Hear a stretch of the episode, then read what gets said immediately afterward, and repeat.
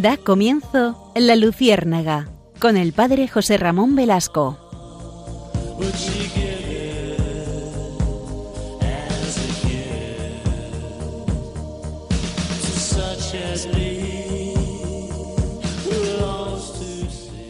La semana pasada hemos visto en las calles, por lo menos de Madrid, en algunas calles de Madrid, un cartel que me ha llamado mucho la atención. Es un cartel que, han generado eh, los miembros, algunos miembros de la Asociación Católica de Propagandistas y que eh, simplemente eh, hace relación al, Día de la Mujer Trabajadora que hemos celebrado el día 8 de marzo.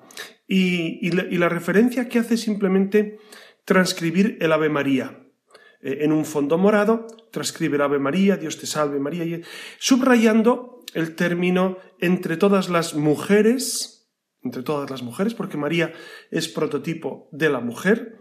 Y después en la segunda parte, cuando dice Santa María, Madre de Dios, el Madre también lo subrayan. Y, me, ha, me ha gustado especialmente este modo de tratar el feminismo desde la Virgen, porque es verdad que, eh, si bien el feminismo es una realidad social eh, ineludible, porque es la igualdad entre el hombre y la mujer, en ocasiones olvidamos que el prototipo de mujer para, para nosotros es la Virgen María. Claro, y a algunos quizás les queda un poco lejos eh, el tema de pensar en la Virgen como prototipo, porque quizá no viven la fe o quizá desconocen la figura de María. Pero es necesario vivir esta realidad. La Virgen es nada más y nada menos que Madre de Dios. En el año 431 se reunieron en Éfeso los obispos del momento junto al Papa y declararon este dogma. María es Madre de Dios, es decir, una mujer, una de nuestra raza, que ha llegado a la maternidad divina. Por lo tanto, yo creo que es, eh, es justo, es justo encuadrar precisamente este tema de la dignidad de la mujer, de la igualdad entre la dignidad y el hombre, desde el punto de vista de nada menos que la Madre de Dios. Por eso, si les parece, en este programa vamos a abordar este tema que es de palpitante actualidad. Ustedes saben que hemos celebrado el, el 8 de marzo, bueno, los que lo hayan celebrado, o, con la intensidad que lo haya celebrado cada uno. Y el tema del feminismo se está eh, haciendo, abriendo paso en nuestra sociedad, eh, a veces de una manera un poco abrupta, es decir, eh, a codazos. Y me gustaría en este programa de la Luciérnaga penetrar, entrar en esta realidad, para ver qué hay de, qué hay de bueno, qué hay de, de sobreactuado, si es que hay algo, si les parece, vamos a, vamos a, introducirnos en esta realidad. Miren, me voy a servir de un texto que, leí hace, hace, unos años, eh, que está en catholic.net, que es el feminismo a favor de la mujer, se titula así, y es un texto que, que a mí me ayudó para, para, para, entender mucho de lo que está ocurriendo. ¿No? Comienza este texto con una, un análisis histórico muy, muy rápido, que se lo voy a hacer muy breve para, para no cansarles demasiado con, con, este, con este recorrido, pero ustedes saben que, que desde eh, antes de Cristo, para resumirlo rápido, la mujer eh, es verdad que vivía una cierta inferioridad respecto al hombre. No olvidemos en las épocas neolíticas o en Grecia incluso, fíjense, Grecia que tiene los grandes filósofos, eh, pues el siglo V, el siglo de Pericles, fue un gran siglo de la filosofía. Sin embargo, la mujer no es considerada al mismo nivel que el hombre por los grandes filósofos. Por ejemplo, Platón decía que la mujer es valiosa únicamente en cuanto sepa atender bien el buen gobierno de la casa, custodiando el patrimonio y estando sujeta al marido. Eso decía Platón, que es una de las cimas de la filosofía. ¿no? O, Eurípides, Eurípides, que también fue matemático, decía, un solo hombre vale lo que diez mil mujeres. Son, exageraciones, evidentemente, del mundo de los griegos que, no son para nada encomiables. Roma continúa con esta tradición, ¿no? Eh, porque jurídicamente, ustedes saben que el derecho romano es, un gran logro de la humanidad, pero tiene grandes lagunas respecto a la mujer, ¿no? Porque jurídicamente el puesto de la mujer dice el derecho que es en su casa, tiene la ciudadanía, por supuesto, pero no el derecho público. Entonces, eh, la educación de las mujeres en, Roma estaba relegada y, fundamentalmente se educaban en, las artes los varones. En el Antiguo Testamento, pues también vemos eh, en algunas ocasiones un modo de proceder respecto a la mujer que ahora nos cuesta entender, porque porque no, no, no, se la considera en la dignidad respecto al hombre. Por ejemplo, ustedes saben que, que, en la época de Abraham existía la poligamia y sobre esto no se dice, no se dice nada en la Sagrada Escritura, ¿no? Pero llega Cristo y Cristo viene a dar un nuevo, una nueva visión al mundo. Porque, eh, porque Cristo afirma tajantemente que eh, el hombre y la mujer tienen la misma dignidad, el mismo valor ante Dios, que mm, efectivamente eh, la dignidad no proviene del ser de un sexo, sino de haber sido creados por Dios. Por lo tanto, tenemos una imagen y semejanza eh, respecto a Dios. Y incluso después San Pablo nos va a decir, no es más el hombre que la mujer, porque todos son uno en Cristo. A, San Pablo se le ha malinterpretado, estoy convencido, cuando, cuando habla de la mujer, porque mm, e, e, en absoluto San Pablo es, es, misógino, San Pablo no desprecia a las mujeres en ningún caso.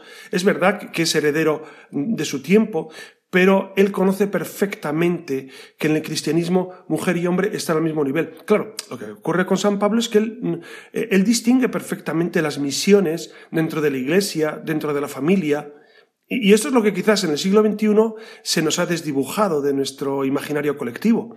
Es decir, eh, la, visión de la mujer eh, está muy desdibujada. En cambio, San Pablo la pone eh, precisamente en el justo punto. Por ejemplo, recuerdan aquel texto famosísimo que, muchos leemos en las bodas, e incluso lo eligen los esposos. Dice, la mujer esté sometida al marido. Pero luego dice al marido, marido, tienes que querer a la mujer como Cristo ama a su iglesia. Claro, ¿y qué hace Cristo por la Iglesia? ¿Morir por ella? Esto se nos olvida. Entonces, en absoluto, San Pablo pone en un lugar preeminente a la mujer respecto al varón o al varón respecto a la mujer.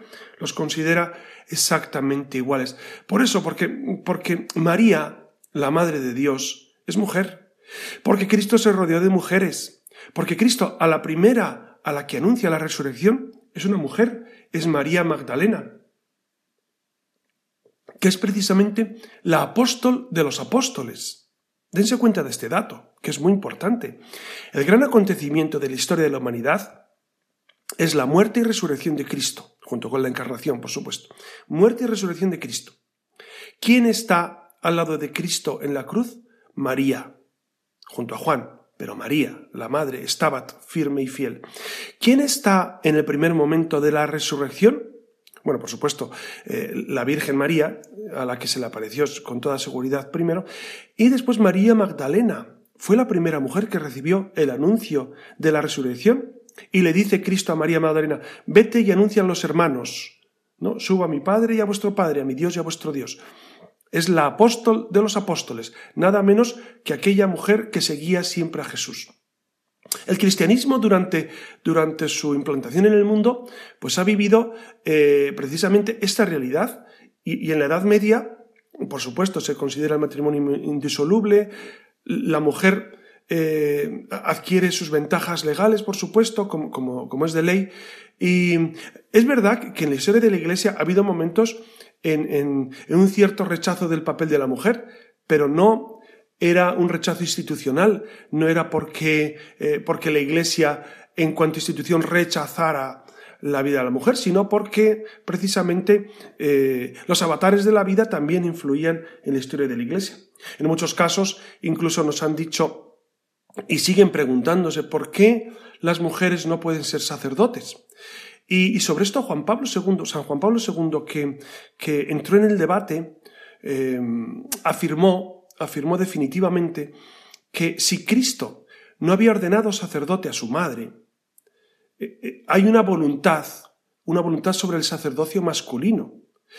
Yo he escuchado sobre esto ideas muy peregrinas, como que la Virgen no estaba en ese momento, como que, claro, estaba atendiendo a la cocina y no podía estar en la última cena, No, no, no, no, no, no. Eh, las cuestiones de Cristo son cuestiones salvíficas. Es decir, no, Cristo no deja al albur, a, bueno, a las circunstancias, una realidad tan definitiva como la institución del sacerdocio.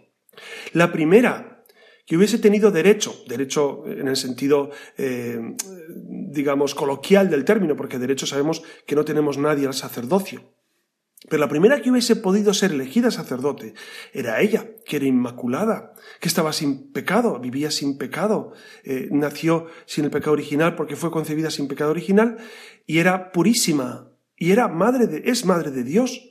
¿Quién mejor que ella podía haber sido sacerdote? Y Cristo no consagró sacerdote a su madre. Este dato es esencial. No, es una cuestión circunstancial, sino esencial. Por eso la Iglesia, de hecho el Papa decía que la Iglesia no tiene el poder de eh, modificar las escrituras. Y las escrituras son como son. Claro, algunos dirían, pero, pero, ha cambiado el mundo. Sí, ha cambiado el mundo, pero los sacramentos siguen siendo los mismos desde el inicio. No ha cambiado en absoluto la materia y la forma de los sacramentos, ¿no? Por eso nosotros nos atenemos a esa voluntad salvífica de Cristo que instituyó el sacerdocio solamente para varones. Eh, en, la evolución de la Iglesia, también em, en la Edad Moderna hemos visto cómo, ha habido pues, grandes intentos por parte de, de la jerarquía de la Iglesia eh, por poner a la mujer en el sitio real que le corresponde, que es al mismo nivel que el varón, y en muchas ocasiones se ha hablado sobre esto. después incidiremos sobre esta realidad. ¿no? Vamos ahora a meternos, si les parece, en cómo ha sido el feminismo en el mundo, cómo, cómo las mujeres han ido alcanzando eh, pues la realidad eh, que, que, por derecho les correspondía. ¿no? Y en esto tenemos que hablar que el matrimonio cristiano fue una institución decisiva ¿Por qué? Porque antes del cristianismo no existía esta realidad del matrimonio indisoluble. Y entonces eh, el matrimonio indisoluble, que pertenece al derecho natural, no es un invento de la Iglesia Católica, ni siquiera de Jesucristo. Es el derecho natural el que ha instituido ese matrimonio indisoluble. Entonces, por supuesto que, que mm, la Iglesia Católica lo defendió. ¿Lo defendió por qué?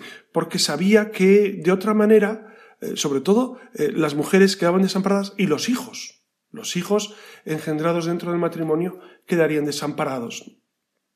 Y también la Iglesia defendió la libertad de las mujeres para elegir la virginidad, para seguir la vocación religiosa, cosa que en la antigüedad no se tenía eh, tan claro. Y las mujeres, de hecho, participaron siempre activamente en la implantación y difusión del cristianismo.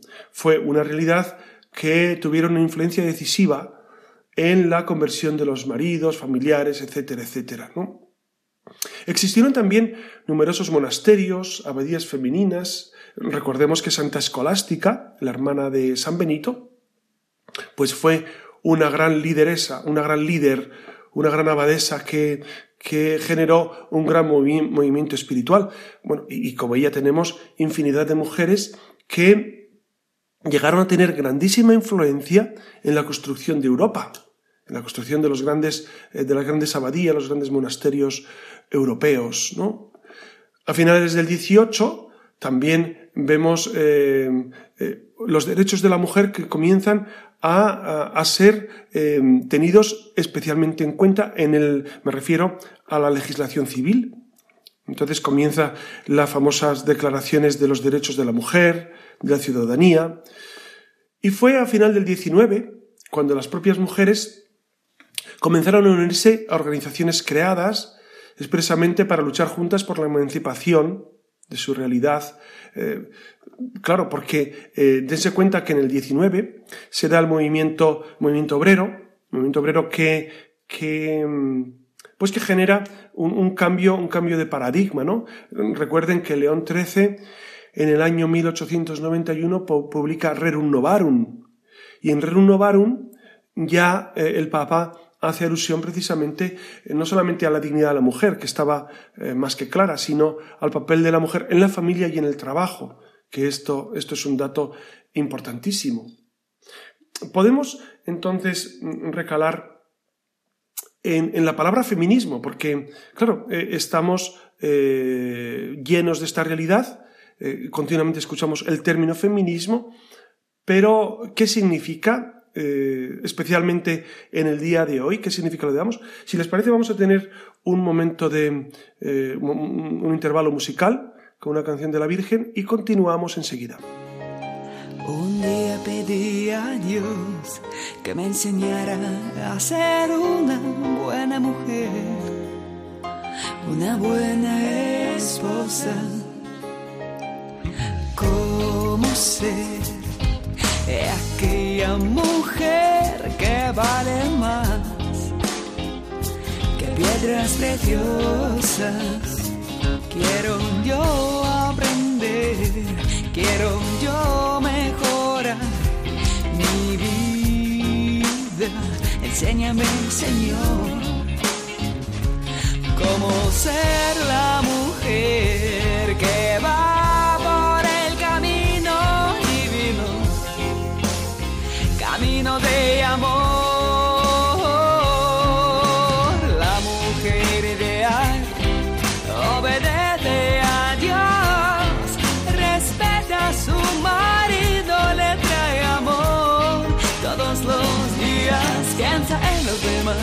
vive con alegría, no se queja y siempre sonríe.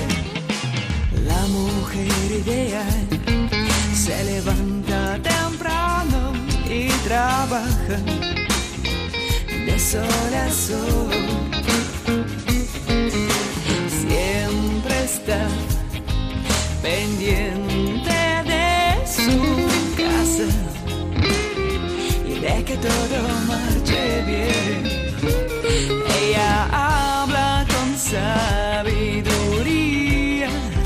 y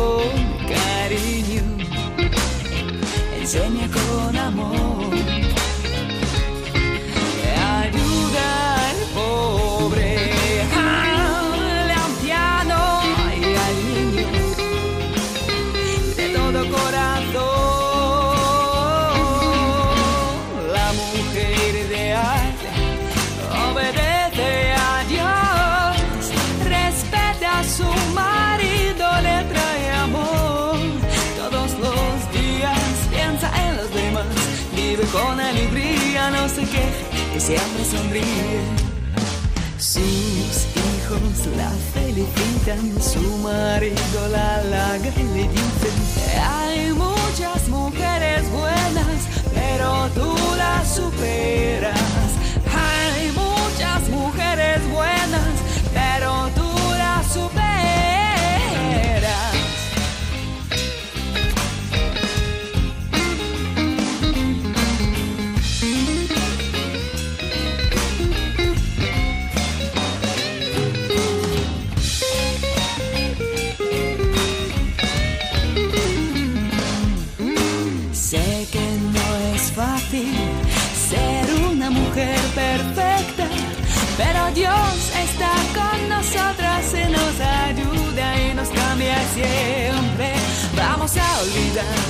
todos nuestros fracasos y haremos el primer paso.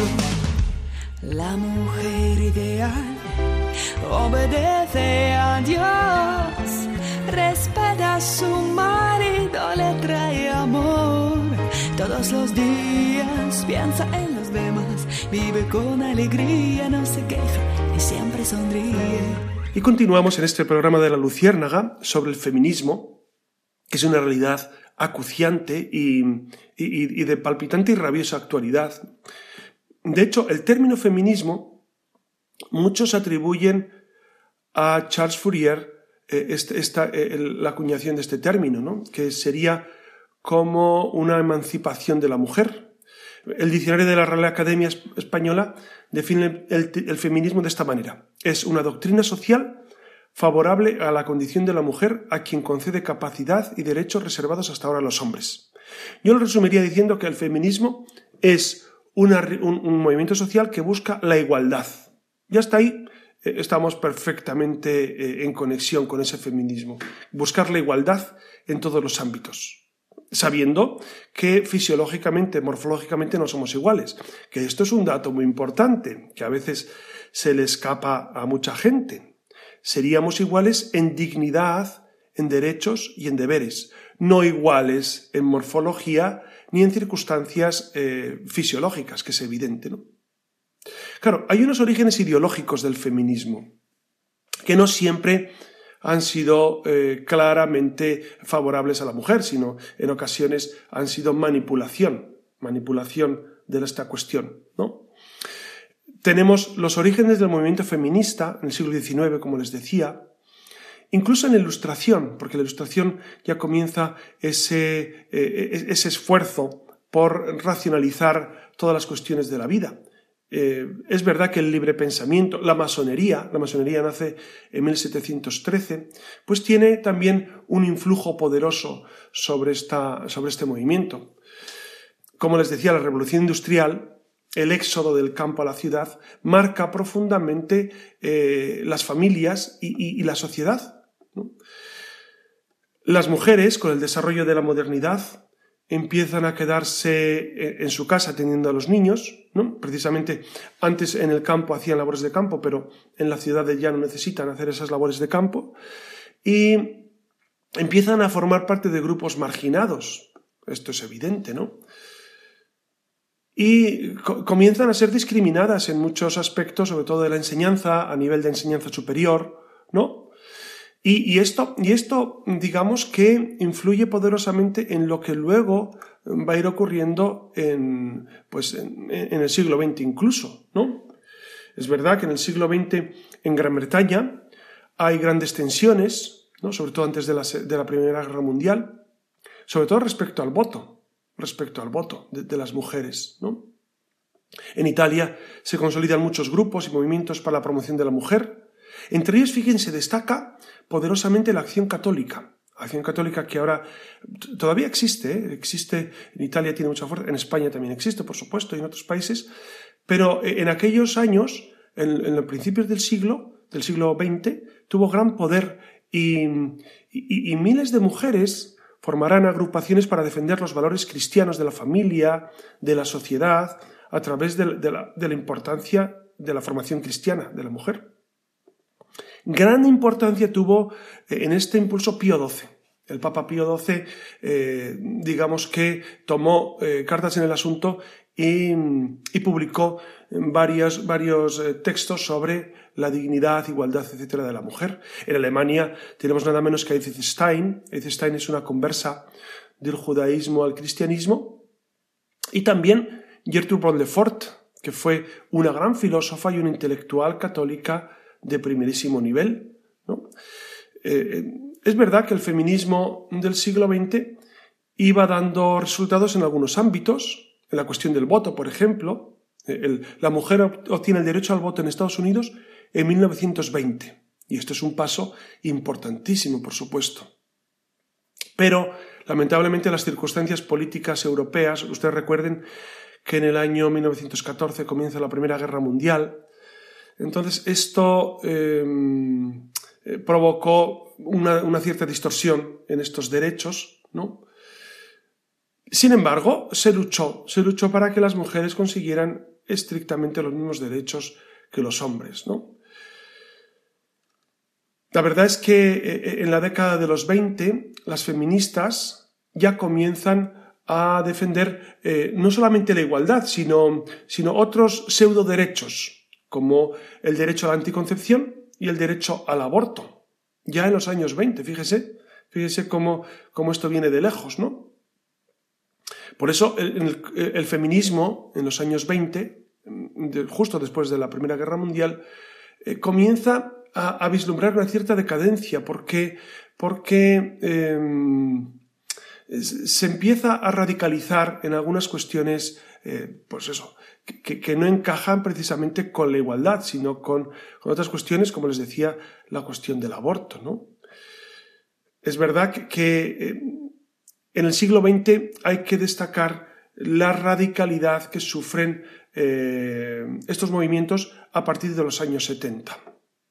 Ustedes dense cuenta que en Estados Unidos hay un movimiento en pro de los derechos civiles del primero de los negros, recuerdan ustedes, los años 60, Martin Luther King, etcétera, etcétera, los movimientos estudiantiles, el movimiento hippie, ¿no? que, tiene eh, su, gran eh, eclosión digamos, en, en el Mayo francés, estamos en el año 1968, que curiosamente coincide con la publicación de la Humane Vitae, que fue una encíclica esencial dentro de, dentro de, de, lo que supuso eh, pues todo el desarrollo, el desarrollo del magisterio de la Iglesia sobre la mujer, sobre la familia, etcétera, etcétera.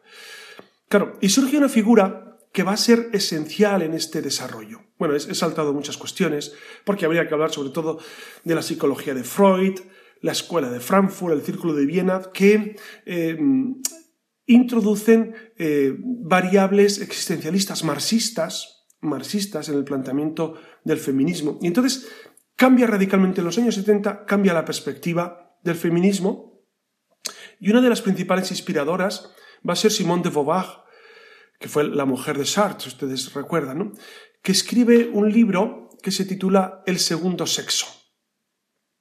Y dice eh, en este texto, la mujer es la víctima. A la mujer se le ha dejado en la esfera de lo corporal, de la naturaleza, en la pasividad, mientras los varones hacen la cultura y transforman el mundo. Y continúa, es preciso romper las cadenas biológicas.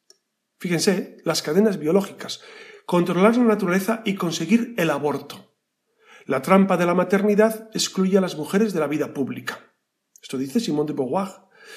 Y, realmente refleja en, su, en sus textos esta realidad. Ella considera la maternidad como eh, una esclavitud, una esclavitud para la mujer. ¿no? Eh, continúan con esta realidad eh, Margaret Mead y otras, y otras mujeres que siguen con esta, con esta realidad. ¿no? Por ejemplo, escriben ellas, no nos forzarán al considerar que la biología es nuestro destino. ¿Ven? surge una radical aversión a la biología. Sí, sí, digo aversión, porque, claro, rechazar la corporeidad, en el fondo, ¿qué hay? Miren, voy a hacer una reflexión personal. En el fondo hay un rechazo al plan de Dios sobre nuestra vida. Un rechazo a la corporeidad, a la condición de maternidad. Es un rechazo a Dios como origen y fin de nuestra existencia. Es lo que hay de fondo. Es verdad que aderezado con muchas filosofías, muchas corrientes sociológicas, etc., pero hay mucho de esto. ¿Cuáles son las principales corrientes feministas? Podemos entrar a, discernir qué, corrientes existen. Pues miren, la primera sería el feminismo radical. El feminismo radical es eh, lograr no solo la igualdad, sino, sino rechazar al varón, rechazar al varón, ¿no? Eh, la sexualidad, eh, ellas consideran que es fuente de opresión de la mujer, la maternidad también es opresiva. Fíjense que hay mucho de análisis marxista aquí, porque Marx decía que la burguesía oprimía al proletariado. Proletariado son los que tienen prole, los que tienen hijos, al proletariado. Es necesario la dictadura del proletariado, decía Marx. Bueno, pues el feminismo radical va a afirmar eso, que, que la sexualidad y la maternidad es un modo de coacción hacia la mujer y que es necesario liberarse de ella. ¿Cómo? Pues con la anticoncepción. Ustedes recuerdan que la píldora, la píldora anticonceptiva es de final de los 50 y eso provoca un gran eh, cambio de paradigma. Y el aborto es de inicios de los 70. La, la ley Roe contra Wade de Estados Unidos precisamente comienza a consagrar en el año 73 eh, esta realidad de despenalizar el aborto. Y esto se considera un logro feminista del feminismo radical. Hay un segundo tipo de feminismo, que sería el feminismo psicoanalítico. E, este feminismo brota, pues como ustedes saben, de Freud. ¿no? Freud eh, introduce, eh, introduce, una nueva realidad. Eh, él dice que el principal instinto del hombre es la sexualidad, lo cual es absolutamente falso. es absolutamente equivocado, porque el primer instinto del ser humano es el de conservación de la vida. Pero para Freud, además tuvo gran influjo, eh, él, afirma esto, que la sexualidad es el primer gran instinto y que todo tiene que ir enfocado hacia la satisfacción de, de estas necesidades sexuales. Y por supuesto, esto va a incluir que la mujer eh, desligue sexualidad de maternidad. Sexualidad de maternidad, ¿no? Después tenemos un tercer feminismo, que es el, feminismo socialista marxista, el cual hemos introducido antes. Y estos hablan precisamente de esa opresión. Eh, ¿Por qué los burgueses oprimen a, los, a, los, proletarios? Es decir, los varones oprimen a las mujeres eh, pues con su modo de vida, con, con esa realidad de, estar siempre circunscritas a la familia, a la casa, etc. Habría otro feminismo que es el liberal feminista, que entiende que la subordinación de la mujer se debe a situaciones legales y entonces sería necesario eh, liberarse de esas leyes que, eh, que oprimen a la mujer, ¿no? que oprimen y, que discriminan a la mujer. Y habría un feminismo teológico también que mm, surge a final del XIX, pero, pero especialmente a partir de los años 30, justo antes de la, de la Segunda Guerra Mundial, eh, pues comienza en, en, el ámbito protestante. ¿no? Y este feminismo teológico protestante ataca a la Iglesia Católica por considerar que impiden la liberación del feminismo. También fíjese la, teoría, la teología de la liberación, recuerdan, la teología de la liberación que surge, surge en Europa, surge en Alemania con Metz, etc. Pero se traslada a América Latina y es donde, donde tiene su, su eco más grande, los años 60, 70, ¿no? Que Juan Pablo II combatió ferozmente porque él se daba cuenta que era un análisis marxista aplicado al Evangelio. Entonces, eh, esa teología de liberación también buscaba esa eh, liberación de la mujer, que luego se convirtió en teología de la feminidad, que, fíjense, con el nombre que tiene, pues uno dice, pues, ¿cómo no va a ser correcto?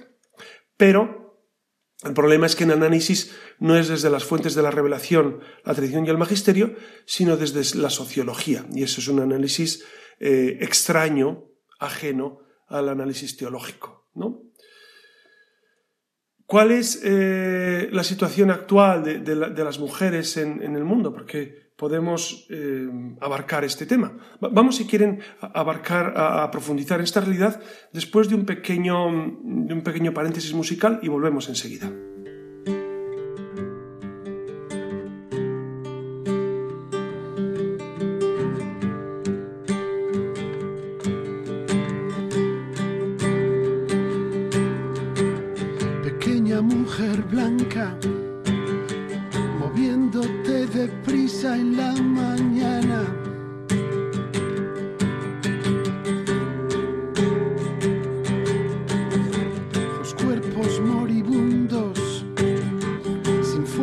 Fuerzas ya para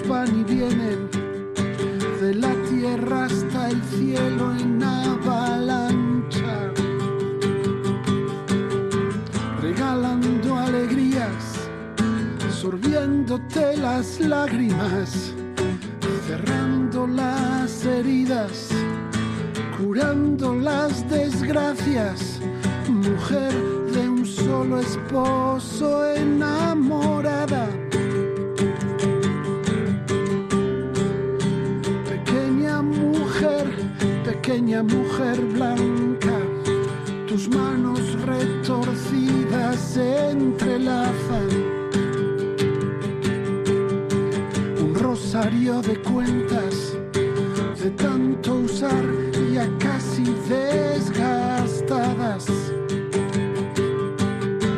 A otra mujer le hablas de penas y alegrías engarzadas cruz y las sandalias, los pobres y las ratas, todo lo has convertido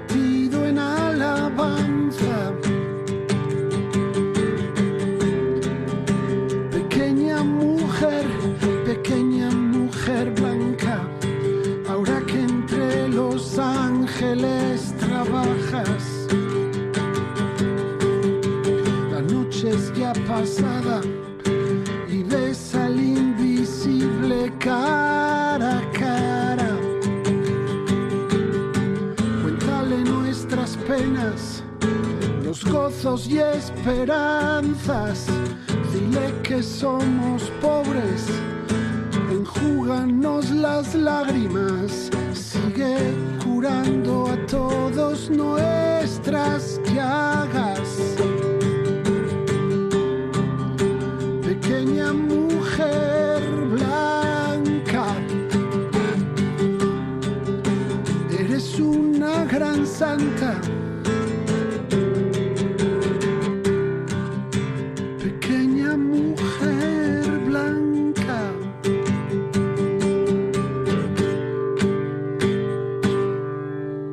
Retornamos a nuestro, a nuestro programa, a nuestro pequeño programa, porque tampoco quiere ser una, eh, un gran tratado sobre, sobre el feminismo eh, en el mundo, pero, pero sí aportar alguna luz. La luciérnaga siempre busca aportar pequeñas luces. Entonces, ¿cuál es la realidad actual del feminismo? Pues desde hace varios años, especialmente desde la Conferencia de Población del Cairo en el 94 y la Conferencia de la Mujer en Pekín en el 95, la ONU, dominada por los países económicamente más fuertes, ha querido imponer un plan mundial de un feminismo que defiende la antivida y la antifamilia. Y como toda ideología, se ha utilizado la manipulación del lenguaje para confundir, así se han creado una serie de eufemismos, palabras que disfrazan los verdaderos propósitos, que son los lineamientos de una nueva cultura que está impuesta, una nueva cultura impuesta por la ONU fundamentalmente y por otros grupos que buscan un nuevo orden mundial. Eh, Algunos de estos, de estos temas eh, defendidos por, por esta eh, ideología feminista es la perspectiva de género, primero.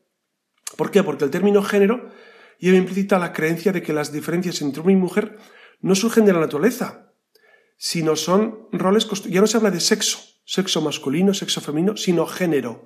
¿Para qué? Para decir que el género varón pues es un constructo social y el género mujer una construcción social, lo cual es mentira. Lo cual es mentira. Miren, eh, eh, en todas estas cuestiones puede haber algo de verdad.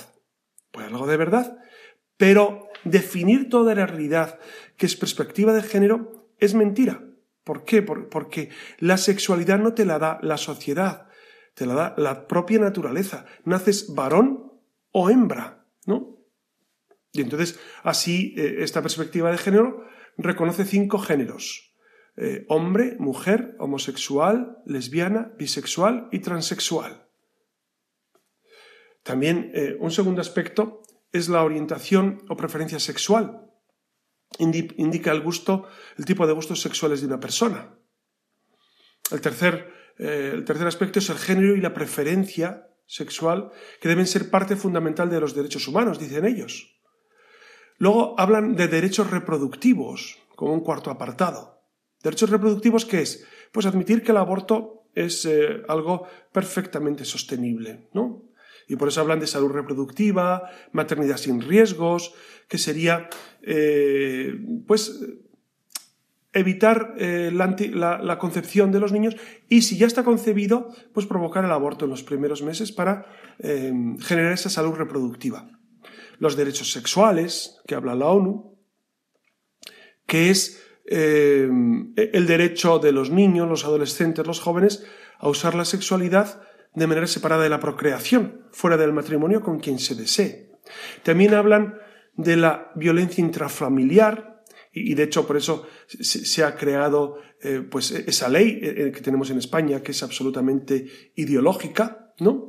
Eh, que es la de violencia, violencia de género, que es una barbaridad, es una barbaridad como, como la Iglesia ha dicho en repetidas ocasiones, porque no es considerar los derechos de la mujer al nivel del, del varón, sino es minusvalorar al varón. Es decir, ustedes saben que, que si una mujer acusa a un varón de malos tratos, no hace falta demostrarlo.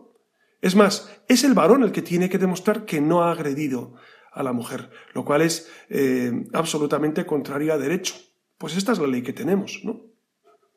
También tenemos otro eufemismo que son las familias alternativas, que se refiere a familias de homosexuales, lesbianas, para que la ley reconozca sus derechos. Ustedes recuerdan que cuando el gobierno de, Zapatero, hace ya unos cuantos años, declaró eh, legal eh, el, matrimonio homosexual, la Iglesia eh, replicó abundantemente, contesta, no solo la Iglesia, la gente, eh, la gente con sentido común dijo que eso, eso no podía ser un matrimonio, eh, porque mater, matrimonio viene precisamente de la maternidad, y entonces no se puede equiparar un matrimonio entre un varón y una mujer a un matrimonio entre dos homosexuales. Esto es evidente, pero hoy en día, como lo evidente hay que volver a explicarlo, pues eh, se vuelve a decir.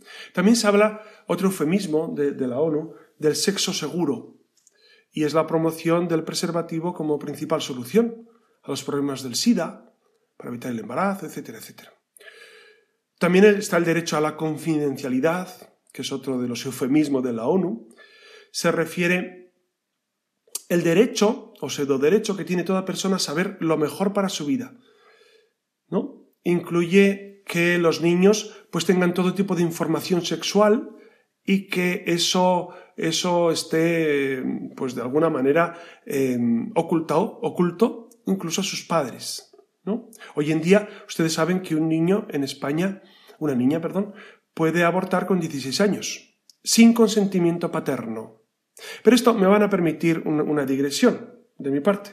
En un hospital eh, del sur de Madrid, en el año 2000, ya se hacía esto. Es decir, y seguramente, esto me enteré yo, el año 2000. O sea que llevamos 20 años en los que los adolescentes eh, pueden abortar sin consentimiento de sus padres. Antes era profundamente ilegal, y, pero se hacía, se hacía. Y esto lo sé porque, porque lo viví eh, personalmente con una, con una persona. Entonces, esto es una barbaridad, claro. Que una niña con 16 años no pueda votar, pero sí pueda abortar, es, una, es un engendro, es un monstruo que nos han introducido como tantos monstruos en los que vivimos. ¿no? Y por supuesto, otro eufemismo que la ONU mm, y el orden mundial nos, nos, propone es el de la educación sexual de género, que es esa educación eh, sexual en la que eh, los niños y los jóvenes pues eh, aprenden de todo, saben de todo y, y practican lo que les viene en gana. Fíjense que, que Hoy en día me ha sorprendido mucho porque hay algunos partidos, algunos políticos que quieren implantar el PIN parental. El PIN parental es que los padres decidan si quieren que los hijos reciban educación sexual en el colegio o no, que me parece lo más elemental. Es decir, si, si, si una familia tiene unos hijos, quiere que se le eduque en, en algunos valores o no.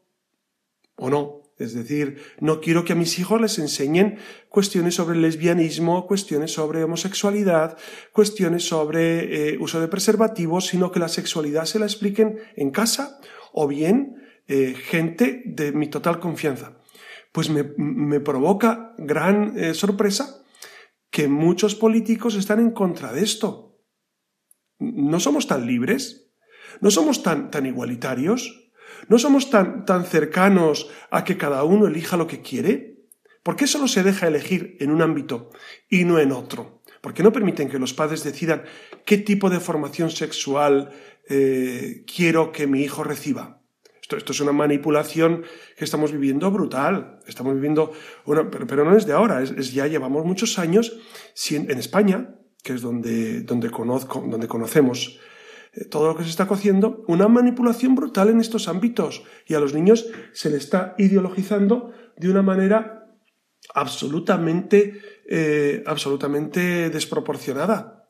A mí me, claro, a, a, mí me preguntan a veces algunos padres, ¿y dónde llevo al cole a mi hijo? Digo, pues mire, eh,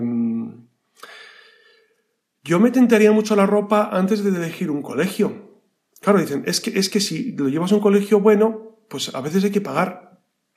Es verdad, porque los colegios públicos, saben ustedes que con las leyes que tenemos, eh, usted se arriesga a que sus hijos sean profundamente ideologizados. Entonces, es necesario elegir muy bien, elegir muy bien qué colegio va a ser el que se encargue de educar a sus hijos. No olviden que del colegio va a depender mucho. Del colegio va a depender no solamente la educación académica, sino el tipo de enseñanza religiosa que va a recibir y el tipo de alumnos con los cuales va a compartir su hijo el recreo, van a ser sus amigos, van a ir a sus cumpleaños, todo eso es necesario valorarlo a la hora de, proporcionar eh, un colegio a sus hijos, ¿no? Es, es importantísimo esto. Por eso es necesario, yo creo, eh, tener estas cuestiones muy en el corazón y pensar cómo, cómo podemos hacer para que nuestros niños sean educados como Dios quiere. Y si me permiten, como el sentido común quiere. Y, abordaríamos en un último apartado cómo es el feminismo católico. ¿Qué aportaciones hacemos? Pues miren, eh, esto fundamentalmente lo he extraído de Mulieris Dignitatem, que es una encíclica que publicó San Juan Pablo II precisamente sobre la dignidad de la mujer. Y, lo que viene a decir, extraído de la Sagrada Escritura, la tradición y el magisterio, es que precisamente el varón y mujer, en la total donación de sí, alcanzan la más alta comunión humana posible y se realizan a sí mismos en el modo más eminente. Es decir, el hombre y la mujer se realizan en esa conexión mutua y la dignidad de, la mujer se relaciona íntimamente con el amor que recibe por su feminidad y también por el amor que a su vez ella da. Eh, ella recibe amor y da amor. Porque la vocación de la mujer eh, en, en todos los ámbitos, en el ámbito social, laboral, está muy enmarcada por ser esposa y madre. Como la relación del varón está enmarcada por ser esposo y padre. Claro, el varón no puede olvidar que es esposo y padre, del mismo modo la mujer. Entonces, en esa vocación al amor se desarrolla la plenitud, la plenitud. Y es un, es un amor que madura a través de los años y que eh, ve cómo los hijos son el fruto de esa realidad. La mujer, como esposa y madre, construye la familia, esa comunión de vida de padres e hijos, ¿no? Y por supuesto, hay una vocación social que, que la mujer cumple eh, cuando trabaja. Claro, yo aquí introduciría una realidad. Vamos a ver, ustedes no sé si, si trabajan fuera de casa, en casa, eh, seguramente trabajan. Eh, ¿Por qué trabajamos? ¿Se lo han preguntado alguna vez? ¿Por qué trabaja usted? Algunos dirán, pues yo para ganar dinero. Claro, es un error. Ah, entonces hay que trabajar gratis. No, no he dicho eso. Es el fin del hombre es servir. Entonces, usted trabaja para servir para servir a la sociedad siendo abogada, siendo arquitecta, siendo enfermera, siendo minera, no sé si habrá alguna minera que nos escuche. Usted trabaja, pero igual los varones, trabajamos para servir. Y en ese servicio yo recibo una remuneración. ¿Por qué? Porque tengo que comer, tengo que vivir dignamente, tengo que dar de comer a mis hijos, etcétera, etcétera. Entonces, el fin no es ganar dinero, sino servir a la sociedad. Entonces yo tengo que valorar si mi servicio a la sociedad en el trabajo es necesario porque eh, tengo también otro tipo de servicios. Y entonces ponemos en una balanza todos los contrapesos y toda la realidad de mi vida. Yo soy madre, yo soy padre, tengo mi familia, tengo mis hijos, tengo mi trabajo, tengo que comer, Claro, muchos me dirán, pues es que si no, si no trabajamos los dos, marido y mujer, no comemos o no pagamos la hipoteca. Es evidente, es evidente. Entonces, uno va poniendo la realidad social, económica, maternal, paternal, eh, en la balanza y va sopesando. Porque eso de, que todo el mundo tenga que, trabajar porque sí, eh, es que, es que esta realidad, fíjese que muchas mujeres a mí me han dicho, claro, al final la liberación de la mujer ha sido un engaño para la mujer, porque al, final la mujer tiene trabajo fuera de casa ocho horas y dentro de casa otras ocho o las que sean. Eh, y, a veces no así el marido. Claro, al final se ha convertido en una profunda discriminación de la mujer. Una profunda discriminación. Entonces, por eso, yo, creo que hay que, eh, no hay que dejarse llevar por las corrientes del mundo, las corrientes, sino pensar mi vida discernir mi vida, discernir mi familia, discernir si tengo que trabajar, cuánto tengo que trabajar. A veces yo le diría esto a los varones también. O sea, los varones a veces dedican 12 horas al día a trabajar. Eh, eh, es necesario. Y, cuando son honestos te dicen, bueno, es verdad que, no es para tanto, pero, pero es que la verdad que en el trabajo me siento bien. Claro, claro, y en casa. Entonces, hay que discernir muy bien todos los aspectos laborales, sociales, familiares, Claro, porque es verdad que al final eh, el, trabajo exterior influye en, la maternidad y paternidad. No se pueden tener tantos hijos cuando no se está en casa, es evidente. Entonces, yo creo que, uno tiene que discernir muy bien, muy bien, y, no dejarse llevar por las corrientes del mundo que te dicen, no, no, la mujer tiene que trabajar fuera de casa, tener dos sueldos en casa, tener una buena vivienda, un buen coche, unas buenas vacaciones anuales, unos gastos fijos y, móviles eh, pues grandes, dos hijos como mucho, porque ya con dos hijos ya les puedes dar todo y puede... No, no, no, no, no. Esos son planteamientos que, hombre, hay que profundizarlos, por supuesto, pero ese planteamiento hecho así tan superficialmente, creo que no está discernido. Y entonces hay que discernir, hay que valorar delante de Dios eh, cuál es nuestra misión. Por eso, y para concluir este programa, yo diría que tenemos que volver a la Virgen y tenemos que pensar María, que es Madre de Dios, María que vivió, es su papel, su papel de, de madre, de esposa, que ella nos enseñe, nos enseñe a vivir esta realidad, Nada más, les encomiendo a la Virgen y les doy mi bendición en el nombre del Padre y del Hijo y del Espíritu Santo. Amén.